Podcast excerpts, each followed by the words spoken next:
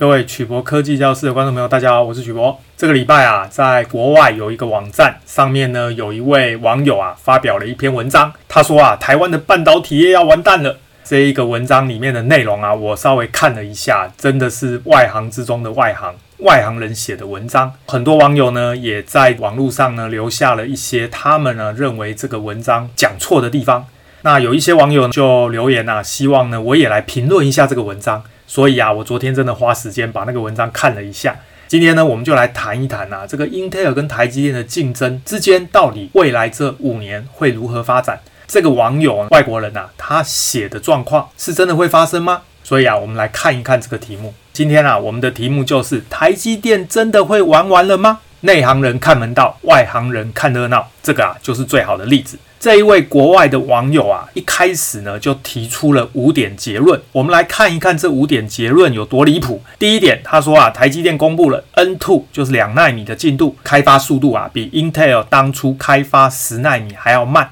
第二个呢，他强调啊，台积电呢不仅确认了两奈米制程交货进度会延期，而且啊还比他之前设想的还要晚五季，也就是呢一年多。第三个，他提到了台积电啊将在二零二五年失去它先进制程的领导地位，并且啊在往后的十年啊都没有办法力挽狂澜。第四点，他提到啊，台积电的客户很可能都会跳槽到 Intel，重创台积电的财务跟股价。第五点呢，谈到了近期啊还是可以投资台积电，但是啊长期来看呢不合适。坦白说啦，这五点呢是他写的结论。我看完这五点结论呢，我第一个反应啊就是呢，天底下竟然还有这么外行的人哦，对产业是完全的不熟悉，而且并没有从正确的角度去评论这件事。所以呢，我今天啊跟大家谈一谈他讲的这五点到底错在什么地方。引用的文章它是中文的翻译，这个翻译的文章是由高英伦发表在半导体产业讨论区的脸书社团，各位可以去脸书搜寻一下这个社团，就可以找到这篇文章。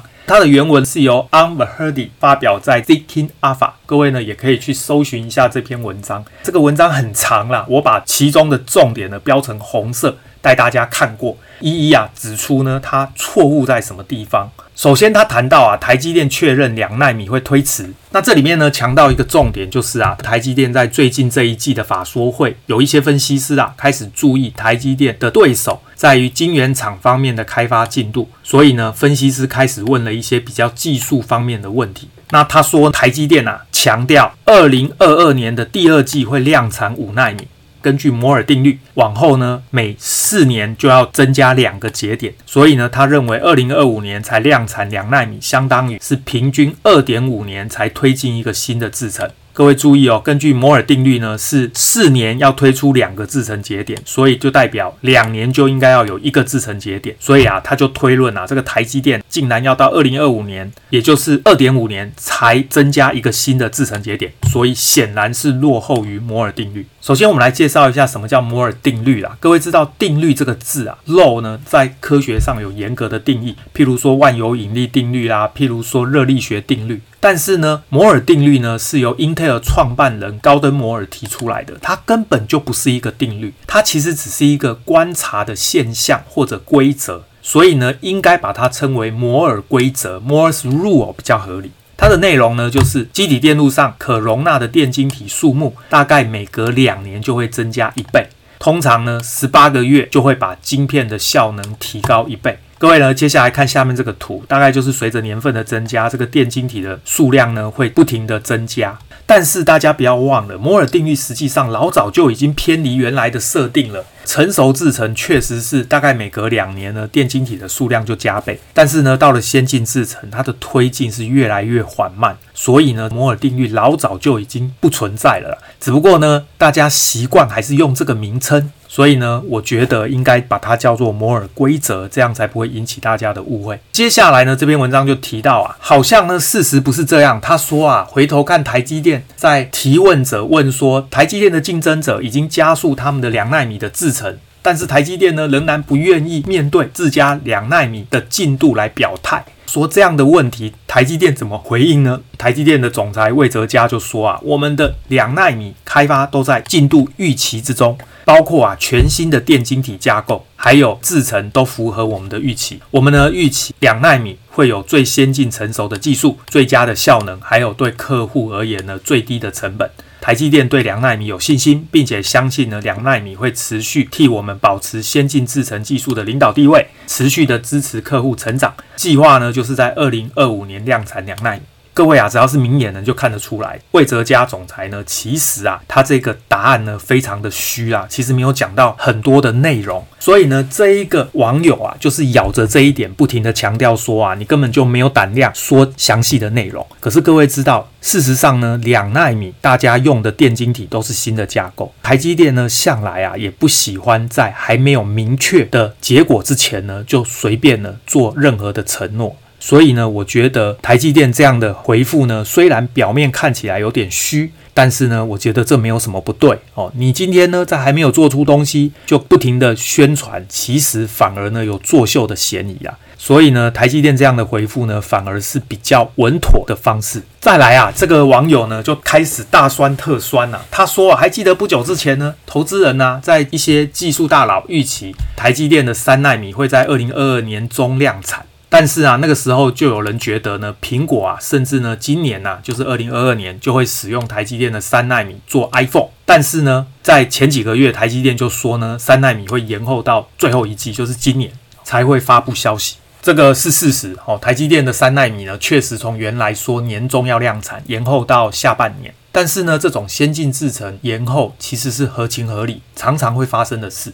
不过呢，这一位网友就开酸了，他说这表示什么？这表示台积电两纳米呢会在二零二五年量产的这种说法，以这个摩尔定律啊，每隔两年呢就必须要前进一个制程节点，所以他认为呢，因为啊台积电三纳米呢就延误了，对不对？所以他认为两纳米势必也会延期量产。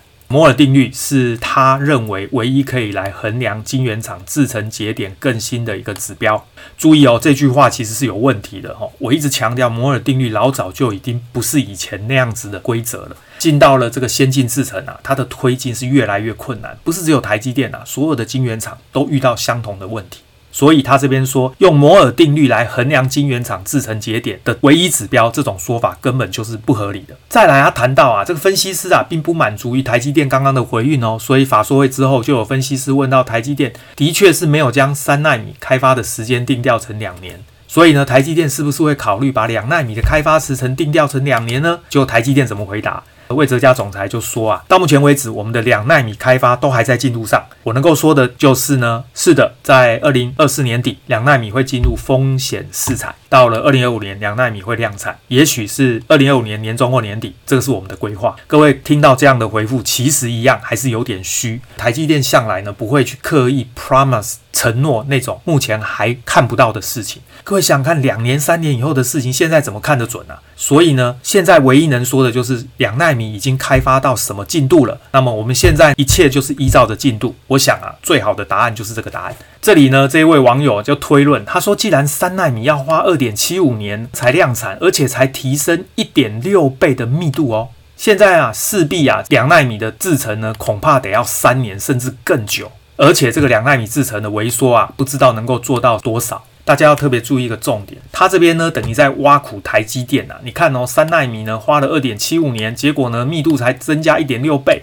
这个两纳米搞不好要更久。事实上呢，我刚刚说了哦，要做到两倍已经几乎不可能。所以呢，不是只有台积电，Intel 跟三星也一样。Intel 呢，在十纳米的时候，不是一直在 Plus，在 Plus Plus 嘛？就是因为 Intel 一直坚持 Golden Moore 是他们的创办人，所以呢，一切都要符合摩尔定律。电晶体每两年下一个制程节点就是要密度增加一倍。可是因为呢，他一直做不到，所以呢，他就一直没有把十纳米改成七纳米。他一直在那边 plus plus plus，但是呢，各位还记得吗？新任的执行长上台之后呢，基辛格呢就把十纳米直接改名叫 Intel Seven。为什么呢？因为呢就是想要跟台积电用相同的标准，所以这个很明显，所有的晶圆厂通通都已经不用原来摩尔定律那样的标准了。所以呢，这一个网友呢实际上根本没有搞清楚状况。接下来啊，他提到台积电之前呢将三纳米的量产时间定调成二点七五年，那么现在啊把两纳米的量产时间定调成三年。相较于摩尔定律，每两年就发布一个制程节点，他认为台积电啊，三纳米跟两纳米分别落后摩尔定律零点七五跟一年。更不用说摩尔定律是指哦，电晶体密度每两年要提升一倍哦，而台积电的三纳米电晶体啊，只增加零点六倍而已。各位注意，他这个说法其实是不正确。大家还记得 Intel 的十纳米刚刚说一直在 Plus，就是因为他们坚持必须满足摩尔定律。可是呢，他们不管怎么做都做不到摩尔定律的要求，也就是他刚刚说的电晶体密度每两年要提升一倍。没办法啊，怎么办？所以就一直 Plus。后来呢，新任的执行长直接把名字给改了，为了呢不要打脸自己，所以呢他把名字从原来的几纳米改成 Intel Seven。所以呢，当他改 Intel Seven 的时候呢，跟台积电七纳米是一样的，一样没有达到电晶体提升一倍这样的特性。各位记得，台积电呢，二零一八年就量产七纳米制程，Intel 大概是在二零二一年才量产。而且 Intel Seven 还故意改名字，为什么要改名字呢？因为如果叫七纳米，就违反了摩尔定律了嘛，对不对？所以干脆改叫 Intel Seven。所以啊，跟台积电的七纳米一样，你看哦，它效能也才提升十五 percent 而已啊。所以呢，这非常合理，早就不符合摩尔定律。不是台积电不符合摩尔定律，Intel 也不符合摩尔定律啊。这个网友呢是自己打自己嘴巴，没有搞清楚状况，并不是台积电不符合摩尔定律，而是呢 Intel 本来想符合摩尔定律，但是呢实在是做不到。干脆啊，把名字给改了，跟台积电一起。接下来，Intel Four 呢，就是相当于台积电的四纳米。台积电是在二零二零年就要量产的，但是呢，Intel 到二零二二年才量产。你看它效能也才提升二十 percent。再下一代就是所谓 Intel Three。Intel Three 呢，相当于台积电的三纳米。各位知道，三纳米是今年下半年二零二二年台积电就要量产，但是呢，Intel 要到二零二三年计划才要量产，效能也才提升十八 percent。Intel 的二十 a n s t r o n g 相当于台积电的两纳米。台积电是预计二零二四年量产，可能是二零二四年试量产，二零二五年才正式量产。Intel 也是定义在二零二四年要导入，所以各位可以注意，未来 Intel 相当于是每一年呢就要做一代的制程。事实上呢，这是非常困难的啊！我跟各位打赌啊，Intel 其实很可能还会再延误。实际的状况呢，绝对不是这个网友讲的。很明显，他是外行人啊，搞不清楚状况。再来啊，他就谈到这个 Intel 啊，他说啊，Intel 太老实了，跟大家说他延误了，结果呢，股价就崩盘。他这边就谈到啊，就好像 Intel 在二零一九年的时候，没有对投资人坦诚，他们呢预计二零二一年量产七纳米，而且低调好一阵子不提这件事。最后呢，突然对外放话说他们七纳米啊，也就是现在的 Intel Four。你看他自己也承认了，对不对？本来叫七纳米，后来改名叫 Intel Four 嘛，很明显就是因为做不到摩尔定律才改的啊。他说啊，能够预期在二零二二年下半年准时量产，但是呢，其实不对啊，因为十纳米呢在二零一九年就已经量产了，所以这不就表示七纳米花的三年才量产，也是延迟了一年吗？所以呢，他这边就谈到啊，Intel 呢从来啊不掩盖它的制程良率遇到问题，反而啊是对外公开进度。结果呢，一发不可收拾。一公开之后啊，股价就暴跌。他这样讲啊，等于是在说台积电不老实啊。实际上，台积电根本没有不老实啊。台积电只是不愿意讲嘛，没有为什么啊？因为台湾人的习惯嘛，我做不到，还没做到的事，我就先不保证。所以刚刚那个总裁的答复其实就是虚答，实问虚答是事实。但是呢，这没有什么奇怪，并不是他不老实，只是他不愿意承诺还没有做到的事。再来啊，这个网友谈到 Intel 这一次啊，两纳米会转移到全新的电晶体架构，就是所谓的 GAA FET。他说呢，会利用这个机会重返先进制程的领导地位。虽然目前 Intel 处于落后阶段，但是他认为 Intel 早在两年前就开始研发这个新的制程了。各位还记得我们介绍过哦，成熟制程呢用的电晶体是这样子，称为金属氧化物半导体场效电晶体 MOSFET。二十纳米以上使用 MOSFET，那么二十纳米以下就使用鳍式场效电晶体 FinFET。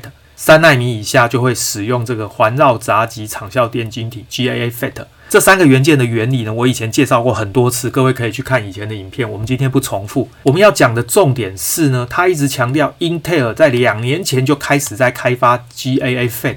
实际上啊，台积电两纳米也是早在两年前就开始做了啊。而且呢，这个两纳米的研发基地呢就在新竹啊，这个是大家都知道的事情。这个网友显然搞错了，他以为啊只有英特尔在做，台积电没有在做。事实上并不是这样。那么 Intel 在做的 GAA FET 呢，在 Intel 把它叫做 Rainbow FET，它的做法就是把原来垂直的这个平板状的电子通道呢，改成水平平板状的电子通道。垂直平板状呢，要增加电流驱动的时候啊，它的电子通道增加就会让这个面积变大。但是呢，水平的平板啊，它增加电流密度的时候是往上堆叠，这个电晶体的尺寸就不会改变。事实上呢，这个元件就是我们讲的环绕闸极长效电晶体 GAA FET 是一样的。再来啊，他又谈到艾斯摩尔，他说分析师追问台积电目前是不是艾斯摩尔最大的客户，结果台积电还是一样，只谈现在不谈未来，这非常正常啊，当然是谈现在啊，你谈那个三年五年以后的是没意义嘛。所以呢，他这边就讲到啊，这个魏哲家总裁说啊，我们目前是使用最大量 EUV 机台的晶圆厂，所以我们非常熟悉这些 EUV 的设备。只要我们认为有必要，而且可以节省成本，就会评估需不需要采用这些先进设备。至于两奈米还有其他的制程节点，他认为目前不方便多说，所以他实际上只是没有说而已啊。只要谈现在，至于未来还不确定的事，先不谈。再来，他认为啊，目前 Intel 已经先下单买了下一代的 EUV，称为 High NA EUV，叫做高数值孔径的 EUV。他说呢，某些人认为台积电顶多只会落后 Intel 一季，主要是因为 Intel 买了第一台，然后呢，台积电可能会买第二台，所以就晚一季才拿到设备。但是呢，他说没有办法确定是不是这样，也许台积电没办法这么快拿到这种 High NA EUV。我告诉各位，实际上的状况是台积电其实已经买了，所以呢，并没有落后 Intel 的问题。什么是高数值孔径的极紫外光 （High NA UV）？这个数值孔径呢，称为 NA，它是用来衡量光学系统能够收集光的角度范围。数值孔径越大，代表它的收光能力越强，可以收集更多的绕射光。这个时候呢，它的解析度就更高，可以把光呢缩小、聚集起来，可以产生清晰的影像。所以呢，这一代的 EUV 呢是数值孔径是零点三三，下一代的 EUV 数值孔径是零点五五。再来，他谈到啊，在 Twitter 上呢，有很多人觉得台积很稳。Intel 他认为啊，以前也是这样，因为呢，Intel 以前很自豪自己在十四纳米是超前对手，可是呢，最后也没办法如期的量产十纳米。所以啊，他说台积电会不会是当年的 Intel 呢？更不用说啊，Intel 从十纳米到十四纳米延期，缔造了长达十五年的领导地位，就好像现在的台积电。所以我要提醒大家，事实上呢，不是这样子。你不可以把十四纳米演进到十纳米，跟五纳米、三纳米变成两纳米放在一起比，因为呢，制程越先进，它的变数越多哦，所以呢，这样子比是不合理的。接下来啊，他就说到啊，Intel 之前开发十纳米是他有史以来最慢的一次，他认为啊，未来 Intel 不可能更糟了。各位要注意，这句话根本就是错的。为什么？你想想看呐，当初呢，十纳米搞得这么久。那先进制程那不是更久吗？所以呢，他这个说法完全不知道根据是什么。他还认为啊，台积电更糟糕。首先是他认为台积电的三纳米加两纳米呢，花了五点七五年，整体而言只提升了二点九倍的电晶体密度。而呢，Intel 十纳米则是花了五年，提升了二点七倍的电晶体密度。所以啊，他认为啊，Intel 败在十纳米，那么台积电就会败在三纳米跟两纳米。各位要注意，这个根本就乱讲一通啊！你想想看，Intel 十纳米在五年之内提升二点七倍的电晶体密度，那是十纳米啊，那是比较大的尺寸啊。台积电现在做的是比较小的尺寸啊，小的尺寸呢，提升二点九倍，这没有什么奇怪啊，本来就是非常合理的。这个二点九倍呢，表现是比二点七倍还要好得多啊！为什么？因为先进制程的推进是更困难。所以呢，他犯了一个严重的错误，他把十纳米发生的事情跟三纳米发生的事情放在一起比，还认为这是一样的，这个根本就是乱讲一通。这个人显然根本不是工程师，完全不知道台积电在做什么。最后啊，我们来看一看他原来结论的这五点错在什么地方。第一个，他提到台积电公布两纳米的进度，他开发的速度比英特尔当初十纳米还要慢。注意，英特尔当初十纳米慢啊，那是比较简单的时候。现在开发两奈米啊，比较慢，这是合情合理，因为它本来就推进的困难度越来越高，所以呢，他拿十奈米发生的状况来跟两奈米比，这根本就完全搞不清状况。第二个，他说台积电不仅确认两奈米交货进度会延期，甚至还比预期还要晚五季，好，这个都是未来的事，现在在讨论这个东西一点意义都没有。再来，他说台积电将在二零二五年失去先进制程的领导定位，并且在未来十年啊都没有办法力挽狂澜了，这种说法完全没根据啊！先进制程的推进啊，不是画图画大饼就可以啊，这个要做到实际的效果，而且呢还要有足够高的良率，这个难度非常高。它呢等于是拿 Intel 画大饼的图来说故事，还说的一副好像真的一样。再来呢，台积电的客户很可能会跳槽到 Intel，重创台积电的财报跟股价。我跟各位说，这件事绝对不会发生。为什么呢？因为这个人呐、啊，他完全没有去考虑到成本的问题。最后啊，他谈到呢，近期啊还是可以投资台积电，但是长期不合适。其实呢，刚好相反。事实上呢，现在投资台积电啊，就是把它当成长期投资才对。短期呢，要获利啊比较困难，主要是因为整个半导体产业在反转。最后呢，我简单结论一下这一篇文章啊，非常长。它主要最大的谬误在什么地方？第一个，他把摩尔规则当成定律，不停地强调一切都要依照摩尔定律。事实上啊，到了先进制程，早就不是以前讲的电晶体数目大约每两年会增加一倍。所以啊，台积电跟英特尔都一样。各位还记不记得，台积电原来呢就是做不到摩尔定律的要求，英特尔也做不到啊。最后英特尔怎么解决？改名字嘛，改成跟台积电一样啊。所以这很明显就是大家都做不到，并不是刚刚那个网友写的那样。很明显，他根本就外行。第二个啊，他把公司负责人讲的话当成圣旨，一直在那边纠结年份，一直觉得呢，谁讲几年要量产，他就一定几年量产。实质上啊，这完全没有意义。他忽略了背后呢是工程团队的差异，还有东方跟西方文化的差异。各位要记得，西方人啊喜欢画图说故事，但是啊，东方人呢没有把握就绝口不提。所以呢，台积电的总裁呢常常实问虚答。事实上啊，就是因为没有把握的东西，他就先不谈不保证。第三个呢，这个网友啊，把不同世代的制程拿来类比，这是很严重的错误。他把十纳米演进到七纳米的情况拿来跟三纳米演进到两纳米来相比，他忽略了不同世代制程的差异，这个困难度差很多啊。而且不要忘记，我们讲过很多次，所谓的三纳米、两纳米根本就不是真的制程，它只是一个商品名称而已。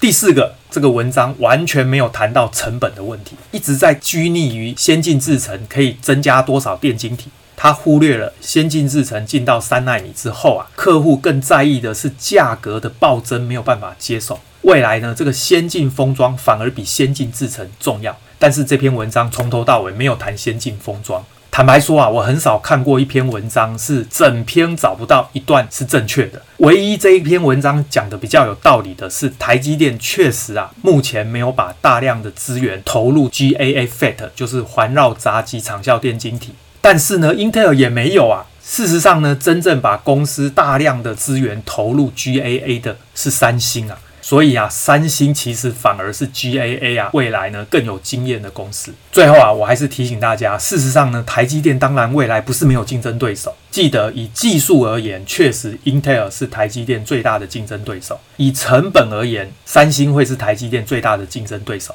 因此啊，台积电呢必须时时刻刻兢兢业业，没有放松的本钱，这个是事实。我们今天啊，就评论这个文章到这里。大家对于台积电、还有三星跟 Intel 在先进制程方面的竞争有任何问题，欢迎大家发表在影片的下方，我们再来讨论。谢谢大家，晚安，拜拜。